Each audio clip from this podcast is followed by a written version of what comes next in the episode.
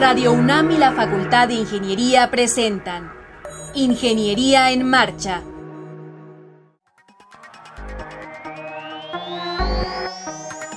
Un espacio dedicado a la divulgación del quehacer de la Facultad de Ingeniería. Ingeniería en Marcha. Le informamos sobre las innovaciones tecnológicas y de investigación. Orientamos en temas de autoconstrucción. Presentamos la cultura y las artes. Y compartimos nuestras victorias en el deporte. Ingeniería en Marcha. Un programa pensado para vincularnos con usted. Ingeniería en Marcha. ¿Qué tal amigos? Muy buenas tardes, esto es Ingeniería en Marcha. Me da mucho gusto saludar a Rodrigo Sepúlveda. ¿Cómo estás, Rodrigo? Muy bien, contento, Ale. Estamos a punto de, llegar a las fechas navideñas. De irnos de vacaciones, Rodrigo, no mentamos. Hay que, hay que estar muy contentos porque bueno, se acaba un ciclo, eh, vienen cosas eh, nuevas, distintas. Y seguramente en la Facultad de Ingeniería va a haber muchas, muchas cosas interesantes como las que tenemos preparadas para el día de hoy. Así es. Les recordamos a nuestro auditorio que, se, que entren en contacto con nosotros vía Facebook. La página la pueden buscar como Ingeniería en Marcha. Y también está nuestra página, nuestro sitio web, que es www.enmarcha.unam.mx.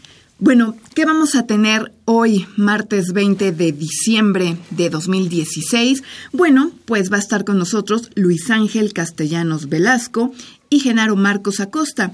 Junto con otros tres alumnos de la Facultad de Ingeniería, fueron aceptados por primera vez en la International Space University, ISU por sus siglas en inglés, y estarán aquí para contarnos los detalles.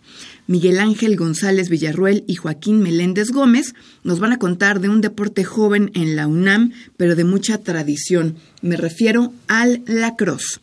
También vamos a platicar con un egresado de la Facultad de Ingeniería, Iván Eduardo García Reyes. Él nos va a relatar su afición por el baile, un baile poco común en la Ciudad de México. Y si a usted le gusta el flamenco, pues no se despegue porque Iván nos va a presentar algunas piezas. Así es de que no se vaya porque esto es Ingeniería en Marcha y ya comenzamos. Bien, pues ya les decía yo que está con nosotros Luis Ángel Castellanos Velasco y Genaro Marcos Acosta. Bienvenidos, ¿cómo están? Hola, muy bien Alejandra. Mucho gusto. Guillermo. Ángel, Genaro, ¿cómo están? Hola Rodrigo y Alejandra, mucho gusto, buenos días. Pues nosotros estamos fascinados de que estén aquí con, con nosotros porque mm, ustedes son de los primeros mexicanos que van a ir a una universidad en Australia, ¿no es cierto, Ángel? Pues sí, este programa se llama, como mencionaste al principio, de la International Space University.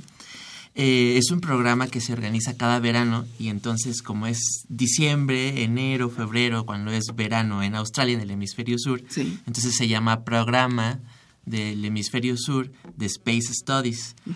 Entonces, lo que aprovecha la International Space University es que en verano, pues no hay clases en las universidades. Eh, la International Space University tiene su sede en Francia. Entonces, lo que ellos hacen es aprovechar otras sedes que no tienen clases para acercar estos programas a otros alumnos. Mm. Ah, se ha desarrollado este programa en Estados Unidos, en el norte de Europa y en el sur, en el hemisferio sur, siempre le ha tocado Australia. Entonces ya han hecho durante varios años este programa y ahora pues nos toca nos tocó aplicar. Los conocimos en Guadalajara en septiembre pasado. Pero a ver, conocimos a quiénes, Ángela, quiénes conocieron? Conocimos a los representantes de la de esta universidad. Sí pusieron, fuimos al, eh, al Congreso Internacional de Astronáutica. Que se llevó a cabo en Guadalajara recientemente. exactamente. Y entonces ellos pusieron un stand de hecho, estaba casi al lado del de nosotros, donde teníamos el rover que, que, ya se ha platicado en este programa. Ay, sí, pero cuéntalo de todas maneras. A lo mejor alguien por ahí no, no, agarra la onda. Sí, a, ver, a ver, Genaro, platícanos nada más así rápidamente de qué se trata este rover. Bueno, hicimos un rover que para exploración como si fuera un espacio marciano. Eh, fue para el concurso de la NASA. De la NASA. Eh, bueno, tiene, tiene la capacidad de, de navegar autónomamente eh, reconocer muestras, recolectarlas y regresar a un punto de contacto. Claro, y además por eso les dieron el premio Hans von Muldo. Ye, sí, es correcto. Yes, ahí me decía, yes. Ya, muy. Sí, no, muy Estoy practicando internacionales, inglés. sí, sí, Capto, capto. Bueno, eso nada más es como para hacer un preámbulo por si alguien se perdió y no sabe qué- onda con estos jovenazos. Bueno, pues hicieron este, este rover en meses pasados. Lo expusieron ahí. Ex- En Guadalajara. Lo expusimos en Guadalajara y fue cuando ganamos el premio, que es eh, para el mejor equipo y mejor trabajo técnico. Y yo creo que la historia viene desde ahí, porque llegamos primero a un congreso, nadie nos conocía, eh, éramos, lo- éramos los únicos mexicanos con un proyecto tecnológico presente en, el stand. Había muchos proyectos, pero el único robot que estaba presente era el nuestro. Sí. Entonces la gente iba, se quedaba, se tomaba fotos con el robot, los claro, niños ya- llama la jugaban. atención, ¿no? Tener Ya- ahí. Exacto, llamó la atención y de hecho eh, a, a mí me tocó tener el primer contacto con alguien de la International Space University porque yo estaba en el stand, estaba tomándome un agua, estaba con mi computadora llenando eh, unos formatos para el concurso que estábamos concursando en ese momento. Sí. Eh, nos estaban pidiendo que entregáramos unos formatos y entonces yo estaba, no estábamos todos presentes, habíamos seis allá en Guadalajara, otros cuatro en México, aquí en la ciudad, Sí. y entonces yo les estaba mandando WhatsApps diciéndole, oigan, necesitamos entregar ya estos formatos porque Ajá. nos están diciendo que estamos aplicando para este concurso al que no sabíamos que estábamos Qué concursando. impresión. Este, y entonces, en eso, yo llenando estos mensajes y los formatos, pasa un señor que es miembro de, es docente de la International Space University, Mm, mira. ve el robot, me ve a mí y me dice, ¿de qué se trata? Y ya le empiezo a explicar, no, pues es un robot de exploración, lo probamos en Boston en mayo y junio pasado, eh, pues tuvo un- una mención de la NASA y ahora estamos para este concurso, estamos muy emocionados. Él no traía ningún este membrete o, o que O sea, dijera tú que no era- sabías ni de dónde era yo el- estaba el- platicando con él de- como, como si fuera un visitante más y él estaba pues como repartiendo tarjetas en todos los stands. Y entonces me dio una tarjeta y me dijo, me interesa. eh, tenemos un programa, no sé si conoces la International Space University. ¿Y tú qué Eh, le dijiste? ¿Sí, la conocías? conocían? Sí, sí la conocía. Le dije, sí, la conozco. Ya vi el stand que está aquí a, a la vuelta de la esquina. Literal, estaba a la vuelta de la esquina. ¿Y el programa lo conocían? El programa, El programa, verano? ¿No? conocíamos el programa de verano de Europa, del hemisferio norte, Sí. pero no conocíamos el del sur. Y me dijo, ah, sí, conozco el del sur, va a ser en Irlanda. Va a ser el- eh, en verano de Europa, va a ser en Irlanda, en Cork, y es en, ese dura seis semanas, a julio y agosto. Sí. Ah, y este me dijo, no, no. Ah, Yo le platiqué eso y me dice, no, no, no, no, aplica para el de Australia, va a estar más divertido, yo voy a estar ahí. Este, es un- vamos a diseñar un programa distinto de años pasados porque nos ha salido muy bien, pero este lo vamos a hacer mucho mejor, más intenso. Sí. Tenemos personalidades que van a dar clases, nos presentó, fue- se fue, regresó con un astronauta para Ah, impresión. Dijo, él va a dar clases, el astronauta vio el robot. Este, e- él es un astronauta de la Agencia Espacial Europea. Ok. Este señor pues, nos, en- nos prácticamente me dijo del programa. Entonces, pues yo me quedé con la idea del programa de, de- de verano de Australia. Nosotros estábamos como con las prisas por lo del premio. Y pasó, pasó la semana, llegó el viernes allá en, en Guadalajara, que se acababa el congreso, Sí. y fue que nos avisaron que habíamos ganado, ¿no? El primero. Entonces, de eso ya habíamos platicado un poco. Eh, estuvo padrísimo porque nosotros pensábamos que iba a ser como una ceremonia pues tranquila, con los presentes eh, de, de concurso, porque fueron varios compañeros de otras universidades del mundo, eh, para darnos el premio. Y nos dijeron, no, no, va a ser una ceremonia de clausura del Congreso. Entonces estaba lleno eh, la sala. O sea, era cerrar con broche de oro. Era cerrar con broche de- Y aparte nos dijeron que, era, que teníamos como el premio más vistoso, porque era un premio a estudiantes que se le presenta a toda la comunidad internacional para que vean que hay gente que viene detrás de ellos y que quiere hacer grandes cosas. Entonces nosotros estábamos en la ceremonia de clausura, pasó gente de la NASA, de la Agencia Espacial Europea a recibir premios por sus eh, logros a lo largo de sus contribuciones al espacio a lo largo de muchos años. Pasaron otros jóvenes que conocimos que son de posgrado, de maestría, de otras universidades que, que también recibieron sus premios. Y al final, el último premio, y que era distinto porque ese tenía una copa, este, los demás tenían una medalla, ¿no? Como un Nobel, pero este tenía una copa, entonces era el vistoso en la mesa. Este, nos llamaron, pasamos y frente a los directores de las agencias espaciales, los astronautas, todos los que estaban ahí, padre, ¿no? Sí. pasamos. Y éramos los únicos mexicanos que habíamos recibido un premio en, en el Congreso y, en, y en muchos años. O sea, de, de hecho ese premio es la primera vez que mexicanos lo ganan. El Hans von Muldo. Ajá. Entonces pasamos. Teníamos porra porque el- la sala se vino sobre nosotros Claro, en aplausos pues y en gritos. Este, no- recibimos el premio de parte de los representantes de la Federación Internacional de Astronáutica. Entonces, yo creo que esa primera parte eh, a nosotros nos vieron. Yo creo que hizo falta que fueran también todos los miembros del equipo porque Claro, hubiera estado genial. es- hubiera- o sea, los hubieran tenido como proyección.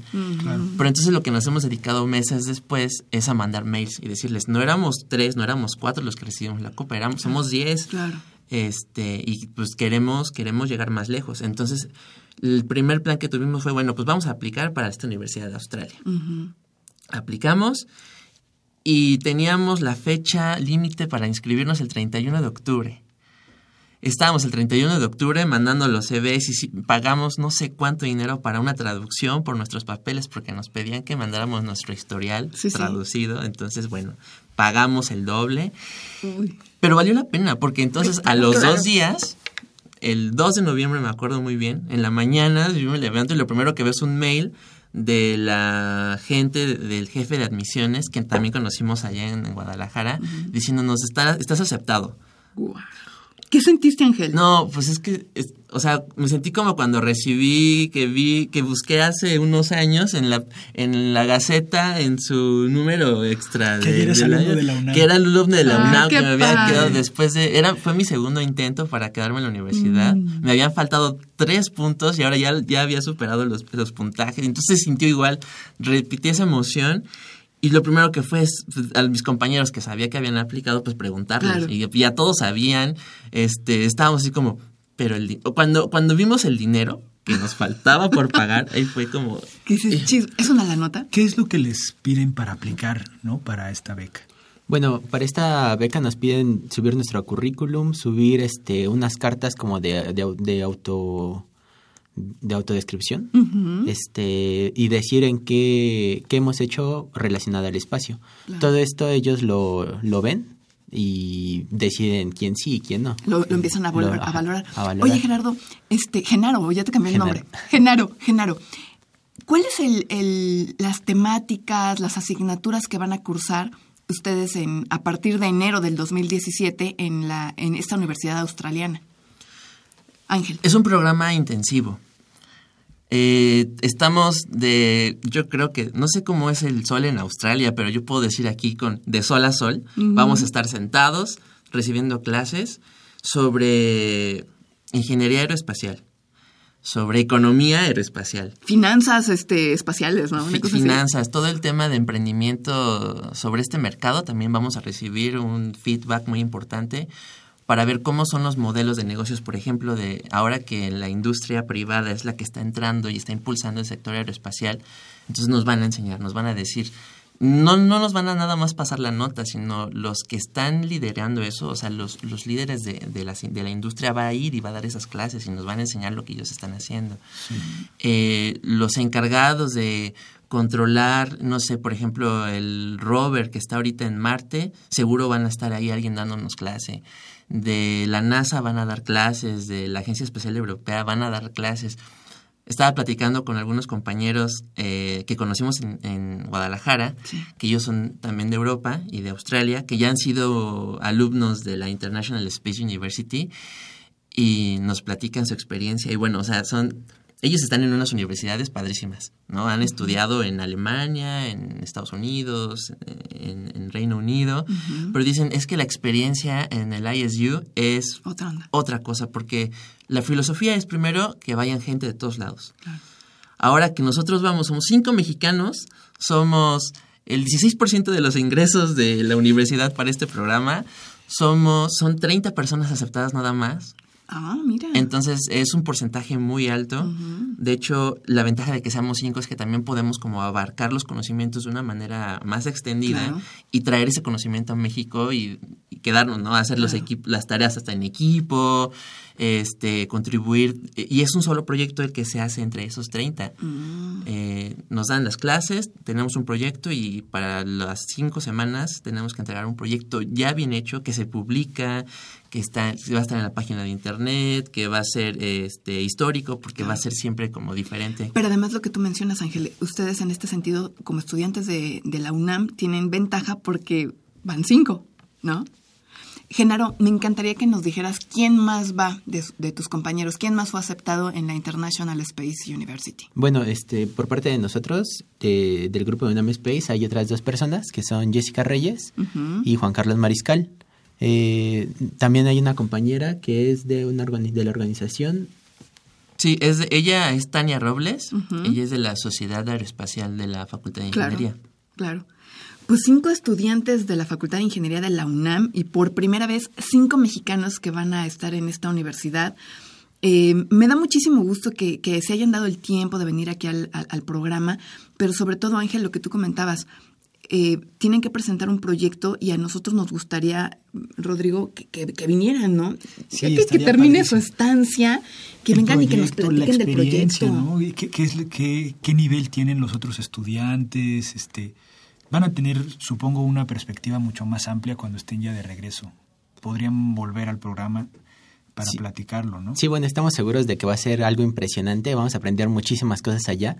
Lo que nosotros queremos finalmente es compartir todo lo que, lo que sabemos con nuestros demás compañeros, estudiantes, eh, de, ya sean de la universidad o del Politécnico, de cualquier escuela, y que finalmente esto crezca en México. Desde luego. Claro, es una es un área que está ahorita creciendo, está abarcando más más carreras, no solo ingenierías, hay mucho interés, ¿no? De todos lados. Genaro, no hemos eh, platicado sobre la carrera que cursas en la Facultad de Ingeniería. Bueno, actualmente soy egresado de mecatrónica, estoy terminando mi servicio social, eh, ya me faltan unos días eh, y ya sería prácticamente titulado. Perfecto. Entonces, mecatrónico. Mecatrónico. Ángel.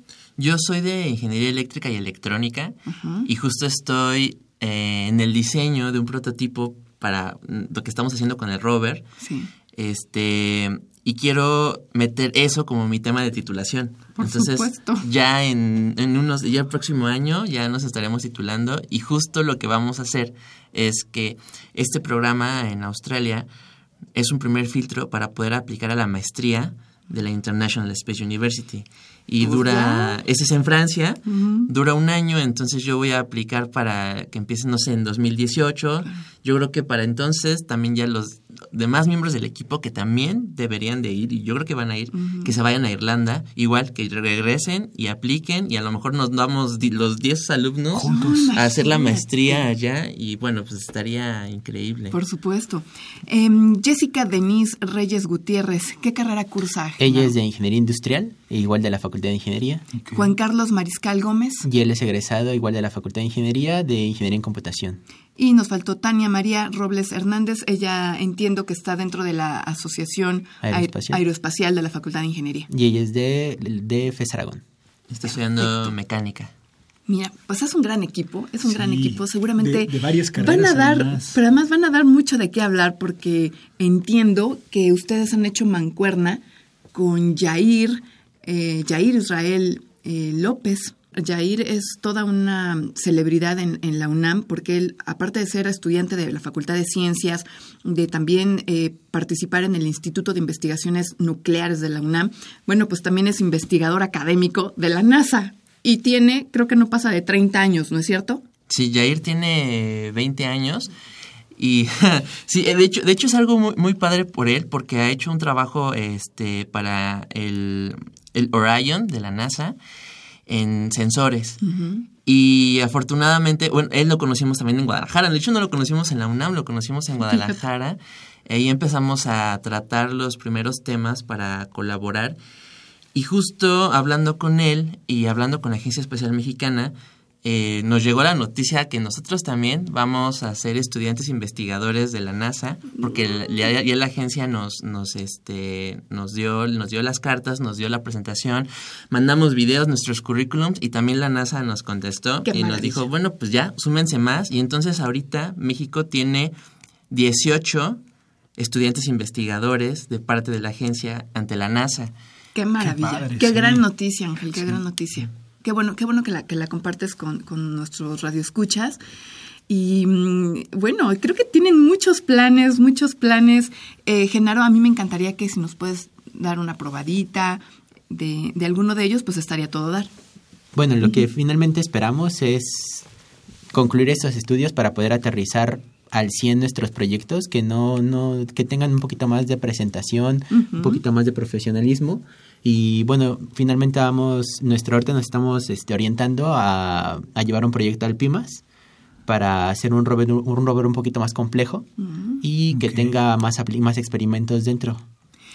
Bueno, pues yo nada más los voy a comprometer a que cuando ya esté todo más cuajado, ya más en forma, que regresen de, de, de esta estancia en Australia, vengan con, con sus otros compañeros y lo compartan con el auditorio, porque nos va a dar mucho gusto saber que, que se están formando estudiantes mexicanos en otros sitios y que van a, van a, a dejar cimientos aquí en México, ¿verdad? Claro, sí, queremos regresar a compartirles porque lo, lo que acaba de decir Genaro es muy importante. Esto es parte de, de un proyecto más grande. Esto que él dijo PIMAS es una misión análoga para Marte de la Agencia Espacial Europea. Ok. Es la primera vez que lo, lo organiza la agencia y entonces nosotros aplicamos para poder ir y eh, se va a desarrollar, si las fechas no cambian hasta ahora, en abril. Entonces estaremos yendo a Polonia en abril eh, entrenando astronautas de la Agencia Espacial Europea para usar nuestro rover, nuestra tecnología y que la prueben para una misión análoga a Marte. Que así sea, que así Ojalá, sea. ojalá. Pero además vengan y compártanlo aquí en Ingeniería en Marcha, ¿les parece? Claro que Claro sí. que sí. Pues muchas gracias, muchas gracias a Luis Ángel Castellanos Velasco y a Genaro Marcos Acosta por haber estado aquí con nosotros en Ingeniería en Marcha. Estás en Ingeniería en Marcha. El programa radiofónico de la Facultad de Ingeniería. Si deseas escuchar el podcast del día de hoy y los de programas anteriores o descargar el manual de autoconstrucción, entra a nuestra página www.enmarcha.unam.mx.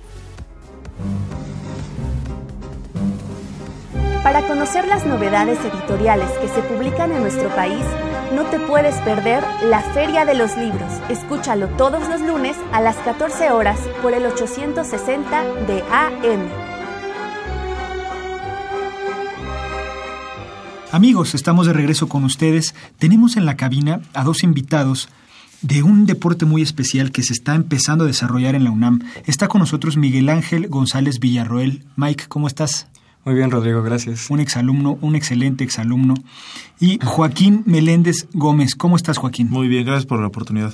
No, de que ellos pertenecen al equipo de la Cross de la UNAM, que es un deporte, pues, incluso hasta extraño de escuchar. ¿no? Sí. No todo el mundo lo ha escuchado, un deporte que está en crecimiento, en desarrollo en nuestra universidad. Bienvenidos al programa. Muchas gracias. Muchas gracias.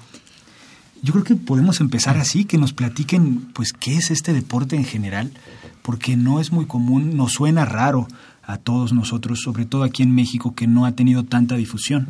Bueno, a- lo básico y como con lo que siempre empiezas, el lacrosse es un deporte que empezó con los, in- los nativos americanos. Lo nombran lacrosse los franceses cuando los conocen en la región que, bueno, la, la región francesa de Canadá y lo llaman lacrosse porque según los franceses se parecía al báculo de los arzobispos. Eh, actualmente jugamos 10 jugadores, un portero, tres medios, tres delanteros. Y el objetivo principal es meter la pelotita dentro de una portería de metro ochenta, es un cuadrado de metro ochenta. Ok. Eh, bueno, actualmente somos siete equipos jugando en México, de universidades públicas y privadas. Eh, nosotros hemos podido mandar jugadores a varios mundiales. Se mandó jugadores al Mundial de Manchester en 2010, ahora en Colorado en 2014 se mandó. Y tuve yo la oportunidad de ir al Mundial Sub-19 que se fue en Vancouver hace unos meses. Pude ir a jugar. Oye, Joaquín, ya nos diste muchísima información, que mundiales y no sé qué, pero ¿cómo, cómo te, te introduces en este deporte que decíamos es poco conocido en, en nuestro país? ¿Cómo te enteras? Sí, ¿cómo, ¿Cómo se entera un estudiante, digamos? A mí yo tuve en- la en fortuna de conocer a, a un compañero mío que ahorita está en la Facultad de Derecho. Coincidimos en la preparatoria. Y su hermano conoció el deporte por medio de la página de internet de la, de la UNAM, de deportes. Él conoce el deporte, le va bien, se hace portero y luego su hermano lo lleva, a su hermano a él. Y yo a mi amigo un día me dice, oye, vamos a jugar lacrosse. ¿Qué es eso? No, pues no sé, mi hermano me va a llevar, tú ven. Y le dije, bueno, espérame, déjame un semestre a adaptarme a la facultad y ya te acompaño. O sea, ¿tú acababas de entrar a, la Facultad de Ingeniería? Yo acabo de entrar a la Facultad de Ingeniería y le dije a mi amigo, dame un semestre, dame un semestre, por favor, y Me ya. estoy adaptando. Sí, quiero saber cómo Vamos es a hacer un paréntesis, Joaquín. ¿Qué carrera estás cursando? Yo estoy cursando actualmente la carrera de Ingeniería Civil Ok. Y llevo quinto o sexto semestre, estoy, y pues ahí vamos. Ok. ¿Y te llevaron? Sí, me llevó y me gustó el deporte. Me llamó la atención porque no es nada común. No es fútbol, no es fútbol americano, no es hockey. Es una combinación de, de todos. Tienes la velocidad tal vez de básquetbol. Tienes la... Necesitas desarrollar esa agilidad mental que tiene un coreback en fútbol americano. La fortaleza de un este, liniero, de un ala cerrada para poder aguantar el contacto. Porque además es un deporte de contacto. Ok. Eh, no es tan agresivo como el fútbol americano o el rugby, pero sí te llevas unos buenos golpes. Bueno, Mike. también está Mike, Sí. aquí con nosotros, también eh, estudiante de la Facultad de Ingeniería, del área de Ingeniería Civil. ¿Cómo te enteras tú de, de la cross, de este juego? Bueno, yo como a los dos años que había empezado la carrera, tenía como la curiosidad de estar en un deporte de la UNAM, debido a que, pues, bueno, siempre considero que es importante desarrollar un deporte mientras estás estudiando. Claro. Entonces, eh, un- yo tenía pensado meterme al equipo de waterpolo, pero eh, un compañero me dijo, oye, ¿por qué no probamos la cross? Y yo solo le dije que sí, pero tampoco sabía qué era. Y entré el mismo día que Joaquín. Entrábamos ahí en las islas y al principio se me, se me hizo fácil, o sea, dije, ah, pues es un deporte muy sencillo. Pero ya al momento de yo en mi casa estar buscando más sobre la historia del deporte y dónde se jugaba actualmente, se me hizo muy interesante porque, como mencionó Joaquín, o sea, sí hay contacto físico, pero yo pienso que es un deporte en el que desarrollas más mentalmente, porque tienes que saber cuándo correr, cuándo parar eh, y cuándo esperar. Entonces eso me agradó mucho del deporte. ¿Les, les han platicado, ustedes han averiguado, pues, eh, cómo surgió? Eh, ¿Qué quiere decir? Porque, digamos, uno lo ve y dice es parecido al hockey, es parecido. Pero obviamente los nativos norteamericanos no conocían nada de eso. Sí, Entonces, no. ¿cómo surgió esta idea? ¿no? de- Eh, como todos los deportes antiguos, parecidos al, bueno, al, ay, como el- lo que jugábamos nosotros, el juego de El juego pelota, de pelota. parecido Sí. era un juego más bélico, más este, ellos lo hacían para disputar territorios, así es como ellos empezaron a jugar, se jugaba con una pelota de, de piel, no había redes, era más bien llevar la bola a otro lugar, de punto A a punto B, y ellos disputaban así tierras o cosas por el estilo, es como, como ellos lo, lo crearon. Hijo, está súper interesante. Además, Sí, sí, sí. es ellos lo llaman el, el juego del creador. Para ellos tiene, para los nativos americanos tiene un significado más allá de ser deporte. Para ellos es un estilo de vida. Ahorita eh, existen los las seis naciones, que son las seis naciones más importantes indígenas en Estados Unidos, que ellos eh, ven el juego del creador desde un punto de vista totalmente diferente. Para nosotros es, es un deporte y es un modo recreativo. Para ellos es el juego ¿Sería que como cura. algo eh, religioso, Sí, Joaquín? definitivamente para ellos es algo más, es algo religioso, es, lo llaman el juego del creador, el juego que cura, el juego medicinal. Para ellos el, la cruz es, es aparte y lo, se entiende, una vez que lo juegas, podrás llegar con una maraña de cosas en la cabeza, pero tú llegas al campo, te equipas, todo eso se queda, se disipa en el campo. Y fíjense, amigos, que llama la atención en la facultad. Bueno, yo, yo cuando me enteré del deporte es porque Mike fue mi alumno y de pronto lo vi uno o dos semestres después con el, no sé qué nombre recibe, el Eh, palo, el stick. el stick que, eh, que, que, pues, llama la atención, no se puede guardar en ninguna mochila. ¿no? Sí, no. Entonces los alumnos que lo practican andan caminando en los pasillos de la facultad con el stick y, y- y es muy interesante, llama la atención y pues uno in- inevitablemente pues preguntas, ¿no? ¿Qué es lo que practicas? Porque no se ve en otro deporte. Claro. Mike, ¿cómo te, cómo te has sentido de, de estar dentro de un deporte nuevo, dentro de la UNAM relativamente nuevo? ¿Tu condición física cómo es? ¿Cómo, cómo, cómo te has sentido practicándolo? Pues en un principio eh, me costó mucho trabajo adaptarme en equipo porque por lo regular practicaba deportes individuales. Pero fue una buena experiencia porque te das cuenta que al estar en equipo hay un compromiso mayor. Entonces no puedes faltar solo porque ese día te sentiste mal o se te ocurrió, sino que eh, tus compañeros dependen de ti y sabes que al momento en el que faltas esa posición nadie la va a cubrir. También me sirvió mucho para, eh, para equilibrar un poco el estudio porque a veces la carga de trabajo es mucha. Entonces al entrar al campo se te olvida todo y entonces también al ver a tus amigos aunque es un compromiso fuerte, te la estás pasando bien. Claro, porque y te estás divirtiendo. relajo, ¿no? Definitivamente. Sí, de hecho hemos hecho muy buenos amigos. Yo creo que de los mejores amigos que hice fue en el equipo. Mm, mira, ¿qué posición juegas, Mike? Yo juego a defensa. La defensa es diferente a, bueno, es con, comparación a otros deportes, el defensa no puede jugar en todo el campo. Eh, puede subir, pero siempre se tiene que mantener un cierto número de jugadores en ciertas áreas del campo. Si no hay un fuera de juego y se, se, cambia la posición de la bola. El defensa usa un stick o un palo más largo que el de los medios y el de los delanteros. Eso para ayudar a, a defender mejor y también te da este pues en un momento yo creo que Joaquín lo ha experimentado porque es mediocampista, como que impones más un poco al estar con un palo más largo que el que él tiene. Y también eh, esto ayuda porque el deporte es muy rápido. Dicen que es el deporte más rápido en dos pies del mundo. Entonces, al momento en el que un medio o un delantero viene atacándote, sería muy difícil que tú lo simplemente con tu velocidad lo detuvieras. Entonces, sí necesitas un apoyo de un equipo más largo. Claro. Oye, Mike, ¿nos puedes decir las medidas del terreno, a qué se asemeja? Algo para que nos podamos hacer una, una imagen de, de, del espacio, ¿cómo es? Sí, es eh, similar al campo de americano, nada más, más que se, es un poco más reducido uh -huh. y se divide en las zonas. Eh, hay una zona que le llaman la caja, que esa es de donde no pueden... Eh, hay situaciones en las que un jugador lo sacan por alguna falta que haya cometido, entonces el equipo tiene un jugador menos y tú te tienes que limitar al espacio de la caja para defender mejor. Yeah. También eh, hay el medio campo, que ahí es donde ya no puedes cruzar como defensa a menos que un medio baje.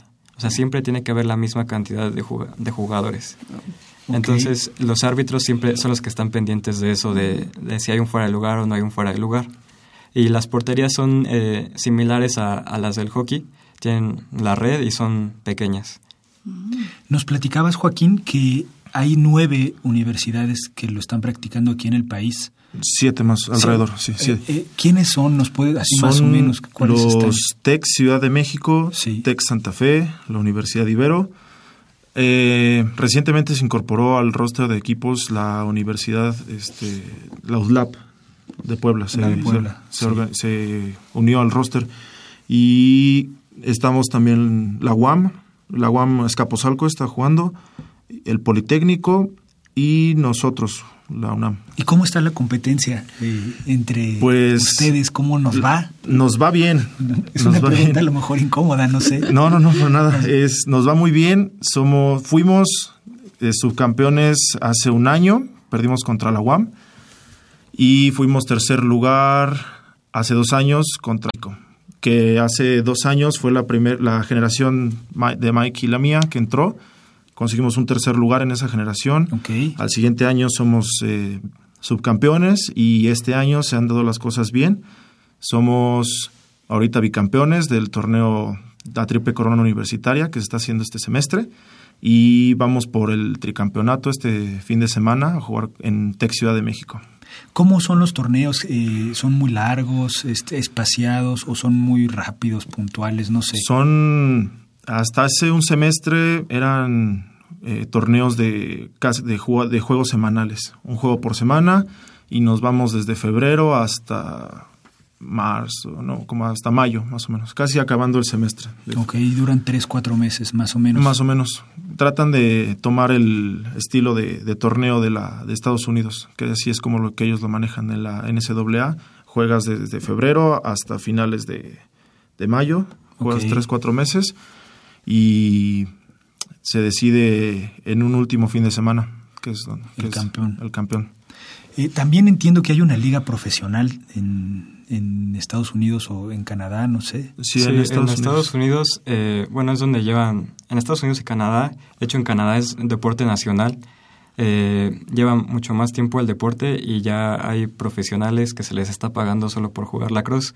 Allá se divide en dos ramas, que es el lacrosse en campo o field lacrosse y el box lacrosse, que es en bajo techo y la cancha es más pequeña. Eh, existen equipos por estado, es la misma dinámica, eh, cambian algunas reglas. Allá se pueden... eh, Un gol puede valer ajá, dos puntos para hacer el deporte, el, el lacrosse de campo más espectacular. Hay una media luna que en vez de que esté la, la zona de la caja, que como nos explicaba Mike, ellos en profesional dibujan una media luna y si tiras desde atrás, desde de esa zona, vale dos puntos tu gol. ok. Es la máxima diferencia que hay, pero... Por la distancia, ¿no? Que digamos es más complejo y el Sí. portero tiene mayor facilidad de, de, de Sí, tapar. exacto. Alrededor de 20 yardas es lo que tienes que lograr para meter un gol desde ahí. El, el objetivo de este deporte de la cruz es meter una pelota de goma y generar goles. Mike, ¿el contacto físico está permitido? Sí, eh, solo en el deporte, en la rama varonil, en la rama femenil no está permitida y está permitido con ciertos lineamientos. Tú no puedes empujar a alguien el- por la espalda, tampoco puedes soltar eh, un, ellos le llaman check, que en español sería como un palazo, así literal. Eh, no lo puedes soltar eh, co- como tomando vuelo, sino que tiene que estar limitado. Y tampoco se puede golpear en la cabeza ni en el cuello. En el, en la- bueno, de equipo de protectivo usamos casco, coderas, guantes y en algunas ocasiones, si tú lo crees necesario, puedes usar un peto. Eh, pero de ahí en ah, tampoco se puede ningún tipo de contacto de la cadera para abajo. Todo tiene que ser en la parte superior, del Superior. cuerpo. ¿Y para la rama eh, femenil? En la rama femenil eh, no usan ningún tipo de protección más que unos gogles que los protegen de los bolazos y actualmente se cambiaron las reglas para que ellas puedan usar como un medio casco similar al de una bicicleta para protegerlas. Y Pero ellas no, o sea, en la rama femenil no está permitido el contacto físico. No, no, de ninguna manera. Eh, se, se cubre simplemente con eh, siguiendo a- al jugador oponente y las reglas cambian un poco, pero básicamente es lo mismo. Es 10 contra 10 y se debe de meter la, la pelota de goma en la portería. Y digamos, cuando un jugador tiene esa pelota, tiene un tiempo límite para pasarla eh, a algún compañero, puede recorrer eh, toda la cancha con ella. Eh, ¿Cómo funciona la dinámica para, para ir moviendo el- la pelota a lo largo de la cancha? En el lacrosse de campo no hay un reloj de tiro. Eh, eventualmente se, se implementa, pero si la posesión excede un cierto tiempo, eso se hace más que nada cuando vamos en un cuarto cuarto o hay una regla que se llama get it in, que igual los jugadores tienen que estar adentro de la caja, que ya nos platicaba Mike, Sí. y la bola tiene que permanecer en esa zona para que haya movimiento, ya sea que vas ganando por una diferencia muy grande de goles, necesitas mover la bola y que haya actividad de juego para que siga habiendo competencia. Entonces Para hacerlo dinámico, ¿no? Exacto. Sí. Tienes que mantener la bola en esa zona. Eh, reloj de campo nada más en el en el lacrosse bajo techo. Ahí son 30 segundos en cuanto tienes la bola, 30 segundos para meter este gol. Eh, Yo supongo que igual uno se mete sin querer sus palazos eh, al tirar porque pues lleva cierto movimiento, ¿no? El, cierta trayectoria y no necesariamente es que te agredan, sino que pues te toca... Sí, son gajes del oficio, esos, los golpes con la bola o con el mismo palo al llevar la- el movimiento son, pues se dan, son accidentales o no. Claro, siempre está la, la maña, ¿no? De, ah, yo te pego aquí, pero ya la siguiente voy, voy a tirar más, más fácilmente, pero no, no es, bueno, sí, te llevas tu golpe. Sí. Siempre tienes que llevarte un golpe, si no, no juegas. La, la, la, la, la bola, la pelota es, es dura, es rígida, este, rebota. Sí, es, el tamaño es similar a la de béisbol, pero es de pura goma. Eh, bueno, en la posición que juego de defensa te llevas muchos bolazos, porque pues tienes que ponerte. Hay que atravesar el Ajá, cuerpo. y ¿no? sí, o sea, sí, sí duele bastante en, en, en el momento. Te duele, puedes caer al piso, pero a menos que le- tú, que tú lo desees, se puede parar el juego, pero si no, continúa. Oye, Mike, ¿en dónde entrenan? En, en dentro No. de la UNAM? Nosotros estamos dentro de Ciudad Universitaria, en el, en el campo de usos múltiples que está junto a Tiro con Arco. Eh, está muy cerca del Estadio Tapatío. ¿Cuáles son los requisitos para mm, entrar a- al equipo de la Cruz de la UNAM? Pues es mucha actitud y llevar ropa deportiva. Eh, los entrenamientos son lunes, miércoles y viernes de 4 a 6. Los sábados a las 11 de la mañana. De 10 a 12 de la mañana estamos entrenando los sábados y no es necesario que lleven equipo de la Cruz. Eh, afortunadamente tenemos la posibilidad de prestar algún equipo. Ok. ¿Y aceptan todavía este integrantes? Claro, están cordialmente bienvenidos a cualquier persona que quiera venir, no importa el semestre, no importa eh, la habilidad, la, la, la agarra siguiendo a entrenar. Perfecto, pues hay un correo electrónico de contacto, es unampumaslacrosse.gmail.com.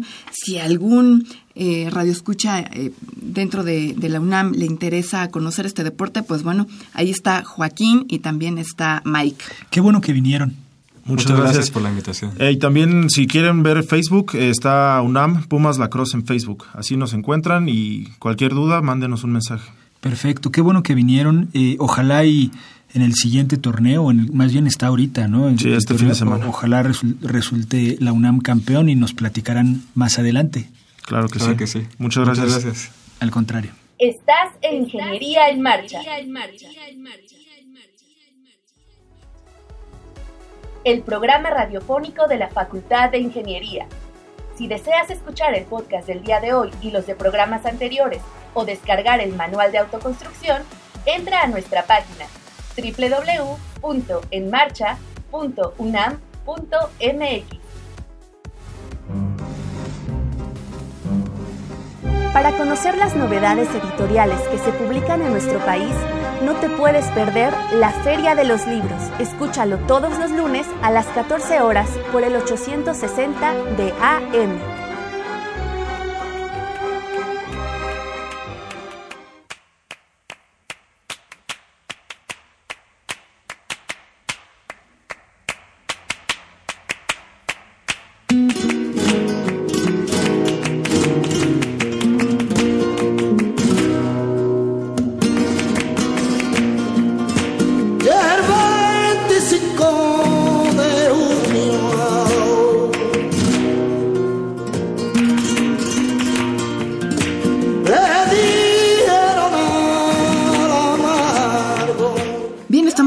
Está usted escuchando Ingeniería en Marcha y hoy es 20 de diciembre.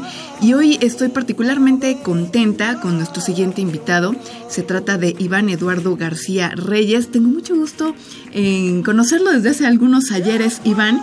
Y me da mucho gusto que tu agenda haya permitido que, que estuvieras aquí con nosotros en Ingeniería en Marcha. Bienvenido. Muchas gracias, qué bueno que me invitaron. Otra vez, de gusto de estar aquí. Pues mira, eh, me gustaría que compartieras con el auditorio que eres egresado de la Facultad de Ingeniería, qué carrera cursaste y adelante. Eh, bueno, eh, yo estudié ingeniería civil, me gusta mucho la construcción este, y sobre todo todo el área de estructuras. Y también, bueno, tengo como una orientación hacia todo lo que es el arte, entonces como que trato de compaginar lo que es la ingeniería y el arte a la vez. Ya eres eh, egresado, terminaste eh, todos los créditos de Sí, la sí, sí. licenciatura en Ingeniería Exacto, Civil. solo me falta este, empezar la tesis y ya, titularme. Perfecto, que, esperemos bien. que sea muy, muy pronto, ¿verdad? Iván? Sí, sí, sí, ya tengo que echarle ganas.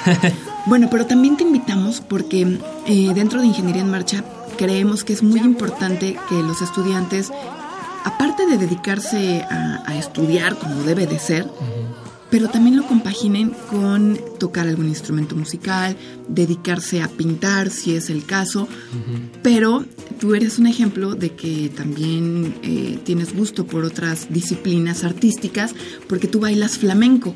Sí, sí, sí, ya les decía que llevo casi 10 años practicándolo y creo que sí es muy importante como que el estudiante de ingeniería tenga una educación integral.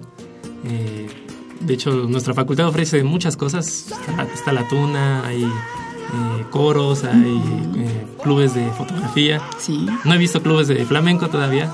De hecho, cuando llegué Sería una había buena uno. idea que hagas uno, Iván. Sí, sí, sí. Cuando yo ingresé a la facultad había un club de, de flamenco. No sé por qué razón se, Ya no- se no- perdió. ya no está. Ya no está.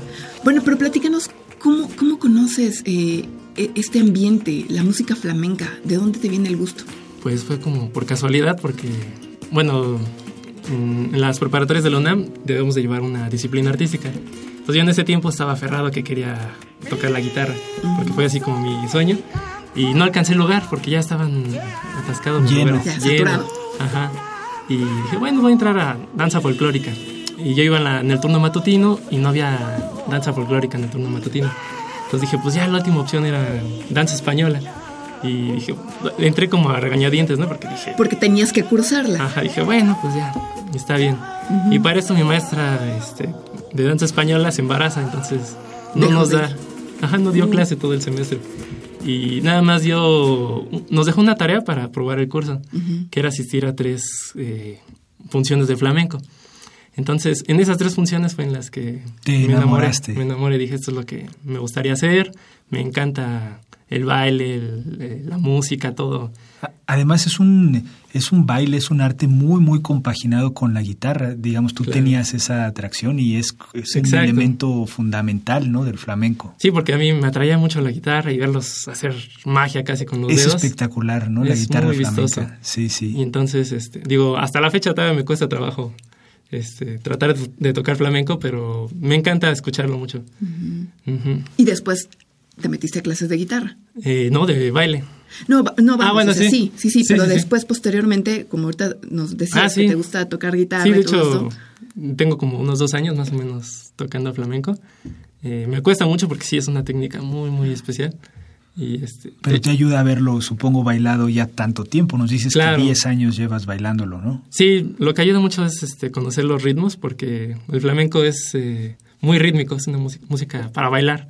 Entonces, y tiene ritmos muy especiales. Por ejemplo, la música popular casi siempre son cuatro tiempos. Un, dos, tres, cuatro. Sí. Sí. En el flamenco hay ritmos de siete tiempos, de doce. Entonces, este, el bailarlo ya te ayuda mucho para aprender a tocar guitarra. Oye, Iván, ¿y cómo le hacías para ir a la Facultad de Ingeniería de la UNAM a tomar tus clases de ingeniería civil y después en qué momento te ibas a, a bailar flamenco? Pues todavía no sé cómo lo hacía. porque eh, trataba de hacerlo entre semana, porque casi siempre las, las clases son en la noche. Entonces, eh, pues iba, a- asistía a la escuela en la mañana, eh, iba a escuela, bueno, a la escuela de flamenco en la noche, y ya terminabas molido, ¿no? O sea, Claro. Para estudiar. Pero además después tienes que hacer tareas para este cálculos, Sí, estructuras y, yo qué sé. Sí, series de ejercicios, proyectos y todo. Pero siempre hay tiempo para, para aprovechar. Bailar flamenco no es tan sencillo y encontrar a gente que, que lo haga tampoco. ¿Cómo, ¿Cómo te sientes que de repente vas a una fiesta y nadie pone música flamenca? ¿Estás de acuerdo? Sí, me siento ¿Dónde lo practicas? ¿Dónde lo practicas? ¿Con quién bailas? ¿Quién es tu pareja de flamenco? Pues, Yo creo que es como todo. Por ejemplo, si te gusta la música, pues buscas gente que le guste la música. ¿no? En el flamenco sí me cuesta más trabajo porque no es tan común. Y sobre todo de hombre, porque de hecho hay muy pocos hombres bailando flamenco. Si hay alguien escuchando, por favor, este, inscríbase a un curso de flamenco ahora mismo, porque eh, aquí en, la UNAM hay muchos grupos de flamenco. Eh, como no encontré aquí en ingeniería, dije, bueno, voy a buscar otra escuela. Sí. Sí. En la Facultad de Ciencias Políticas hay cursos de flamenco, eh, incluso en, el Centro Cultural también hay talleres de danza. Eh, entonces trato ya como de... Ya tengo mi club de amigas, entonces Claro. Ya nos juntamos para hacer este, funciones y todo. O sea, ya das funciones, Iván. Sí, sí, sí. De hecho, por ejemplo, este fin de semana fue... Aquí en la UNAM se festejó el Festival Internacional del Flamenco. Entonces, Bueno, hay que recordarle al auditorio que este programa lo grabamos el 17 de noviembre y Ah, usted sí. lo está disfrutando hoy, que es 20 de diciembre. Pero Exacto. exactamente, el 16 de noviembre se conmemoró el Día el Día Internacional, del Flamenco. Entonces Sí. aquí la, la UNAM conmemoró con un festival así súper importante, trajo gente de España incluso para bailar. Eh, y yo con mi compañera Cindy, que es mi pareja de baile, Sí. este, participamos en el festival. Entonces es una experiencia muy, muy padre. Alguna vez me tocó ver en una función de flamenco que el guitarrista pues, tocaba algunas y luego se luego paraba, baila. ajá, bailaba. ¿Tú, te- ¿Tú también haces eso? ¿O Sí, solo sí, te sí. dedicas, digamos, en las funciones a bailar? Este, bueno, todavía no me dejan tocar porque no soy tan bueno, pero sí es muy común que el guitarrista este, le llaman patada por bulerías. Termina de hacer su toque y luego echan como Su- este, carrilla, su ¿no? Qué padre. Sí, qué sí, eso es como muy, muy interesante. ¿Cómo te sientes, Iván, de, de, de practicar este, esta danza? ¿Cómo me siento? Pues feliz porque me abre muchas puertas. Eh, digo, ya sea funciones, pláticas. Ahorita en este momento pues ya me invitaron. Una experiencia muy bonita. Claro. Eh, y aparte porque, bueno, yo creo que te ayuda a conocer muchas personas, a hacer amigos. eh, mm, te sube mucho la autoestima. Por ejemplo, yo tenía problemas en la secundaria, ¿no? Porque se, se burlaban de mí porque estaba muy delgado. ¿Cómo crees? así, es que estás muy flaco y no sé qué. y te das cuenta que pues, tu cuerpo es perfecto para Claro. bailar, ¿no? Entonces, el arte es así maravilloso. Yo creo que es algo que todos deberíamos de, de vivir. Sí, desde luego. ¿Has tenido oportunidad de bailar en la facultad? En la facultad, ¿no? No. No, no, No hay tantas funciones. No, no- Oye, no, sé, qué buena idea, Rodrigo. Estaría Sí, padre. Deberías bueno. de dar un concierto, Sí. un recital ahí bailando. Yo creo que sería bueno platicar, a ver si me darían permiso o algo. Yo Pero creo que claro. sí. Deberías de acercarte y si, y si ves- la ves difícil te podemos apoyar, deberías de acercarte al, a, a la, A la División de a la Ciencias División Sociales. de Ciencias Sociales. Ellos te pueden abrir el espacio. Seguramente lo van a hacer, sobre todo porque no hay mucho... Sí. No, se, no se oferta mucho eh, eh, este género y seguramente van a estar interesados. Claro, sí, yo creo que sería importante, porque yo recuerdo que ya había, entonces podremos retomar a lo mejor. No, pero independientemente, lo que te dice Rodrigo es que estaría padre que a lo mejor formaras un grupo, dejaras ahí la inquietud. Pero lo que Rodrigo te dice es que tú te presentes Ah, yo en el presente. auditorio Ah, Javier sí, Barros sí, sí, Sierra, sí, sí, sí. tú bailando. Claro. Nos encantaría verte bailar. Prometo que lo voy a hacer. Sí, eso los voy a estaría muy invitar. padre. Sí, seguro, seguro. Sí, sí, sí. Te llenamos el auditorio Javier Barros Sierra, Sí, ¿verdad? ¿Qué pieza del flamenco te encanta, Iván? ¿Qué pieza? Este, pues les compartí de las pistas, una Sí. que se llama Romance del Amargo. Ujú. Es este, pues como de mis favoritas porque Fue con la que iniciamos esta, esta entrevista, Romance Ajá. del Amargo. ¿Y quién es el autor? el autor es este, bueno, la letra es un- una parte de un poema de Federico García Lorca Ok. que se llama Romance del Emplazado, que viene dentro del libro Romance, Romancero Gitano y está cantado por Camarón de la Isla, que es como eh, el máximo revolucionario del flamenco. Sí, es un gurú, ¿no? Es un gurú del flamenco. Sí. Y justo ese disco es así el más importante dentro de la música en flamenco. Y no sé, me llega mucho la letra, la canción, este, la guitarra, todo. Me, me causa como muchas emociones. Claro. Sí, algo que tiene el flamenco, como lo mencionas, es que eh, combina literatura, combina música, combina baile. Supongo que eso te ha abierto también, te ha permitido acercarte, ¿no? A la cultura española. Sí, sí, sí, te abre como un panorama muy amplio. es- sobre todo, como dices, a la poesía, este, a la música. Sí, es como descubrir otro mundo, ¿no? Y además te vuelves más, más eh, sensitivo, disfrutas eh, la vida de manera más intensa, me parece, ¿no crees? Sí, sí, sí. Es que todo el arte te, te sensibiliza. Yo creo que por eso se me hace muy importante que, sobre que todo los cualquier ingenieros. estudiante, ¿no? Ajá, porque muchas veces nos limitamos los ingenieros, así de solamente matemáticas, solamente física. Y, y está padre que eh, descubramos que hay otras cosas ahí. Sí, además también llenan. romper ese estigma que, que cargamos, ¿no? De que no, pues un ingeniero es cuadrado y no lo- Ajá. y, y solo es cuadrado, ¿no? Pues es que ustedes son la Exacto. prueba de eso, porque Rodrigo Sepúlveda, aparte de ser maestro en ingeniería y dar clase y regañar a los alumnos y hacer unos exámenes complicadísimos, bueno, él también da conciertos de rock en el auditorio Sí, Javier sí, Barros sí. Entonces, pues sabe de lo que están hablando y, y tú eres otro caso, también ingeniero civil, Sí, mira sí, qué sí. curioso, ingenieros civiles. Y dedicado a la, a la música, al baile flamenco. Entonces, bueno, representa eh, sensibilidad, poder hablar de otras cosas cuando Claro. uno va a una reunión, poder tem- tener otro tema de conversación con otras personas, ¿no? Sí, muy importante. De hecho, aquí tengo que confesar que quise tomar clases con Ro- Rodrigo y nunca pude. ¿A poco? es que sus grupos Se están satura. saturados. Sí, sí, sí. Pero sí, ya sabía que tocaba y todo. Es que es, es- es el, el- el precio de ser barco es Eso dice Rodrigo, pero es un gran maestro y, y sus alumnos siempre salen con, con mucho conocimiento eh, y eso es importante porque como maestro también se trata de eso, ¿no? De, de tocar a los alumnos en muchos Exacto. sentidos. Sí, yo creo que es muy importante inculcar eso en el ingeniero, que podemos abarcar muchas ramas y eso nos, nos hace mejores personas a todos. Seguro. Claro, y, y además no solo, yo creo que no solo los ingenieros, es algo que hay que rescatar de nuestra universidad, que si uno ve todo lo que oferta en deporte, en arte, en cultura, en general, es, es, es tremendo, es Claro. apabullante. Es decir, los cuatro o cinco años que uno está en su licenciatura no dan tiempo para poder practicar lo que se oferta ahí para poder eh, pertenecer a los grupos a todos los grupos es imposible no Sí. entonces eso es riquísimo de nuestra universidad y yo creo que falta incluso todavía algunas actividades promocionarlas no. Bueno, Sí. pues por lo pronto ya dijimos que el flamenco. El flamenco, No. mira, empezamos por ahí. Exactamente. Iván, em, ¿qué pieza musical aparte de Romance del Amargo te, te gustaría compartir con nuestro auditorio? Eh, viene ahí un vals flamenco, también de, de Niño Miguel, otro super guitarrista.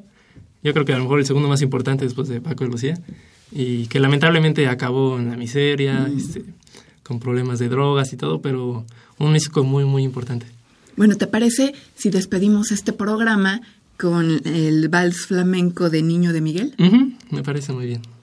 Iván, eh, estuvimos encantados que estuvieras aquí en Ingeniería en Marcha. Ojalá que se repita la visita y además que vengas y que nos anuncies que próximamente vas a presentarte en algún auditorio de la Facultad de Ingeniería para poder compartirlo con el auditorio, ¿te parece? Sí, ya, ya, ya, quedamos ya es una promesa. Aquí nos Conste, veremos. Conste.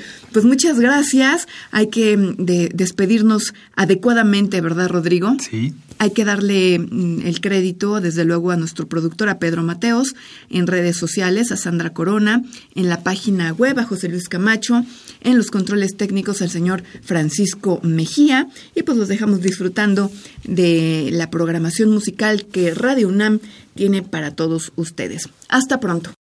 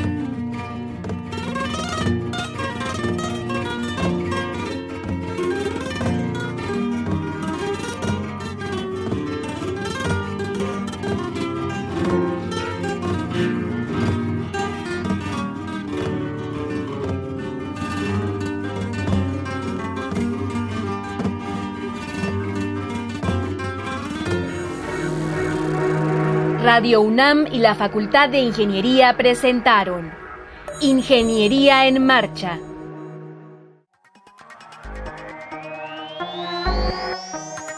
Un espacio dedicado a la divulgación del quehacer de la Facultad de Ingeniería. Ingeniería en Marcha. Le informamos sobre las innovaciones tecnológicas y de investigación. Orientamos en temas de autoconstrucción. Presentamos la cultura y las artes. Y compartimos nuestras victorias en el deporte. Ingeniería en Marcha. Un programa pensado para vincularnos con usted. Ingeniería en Marcha.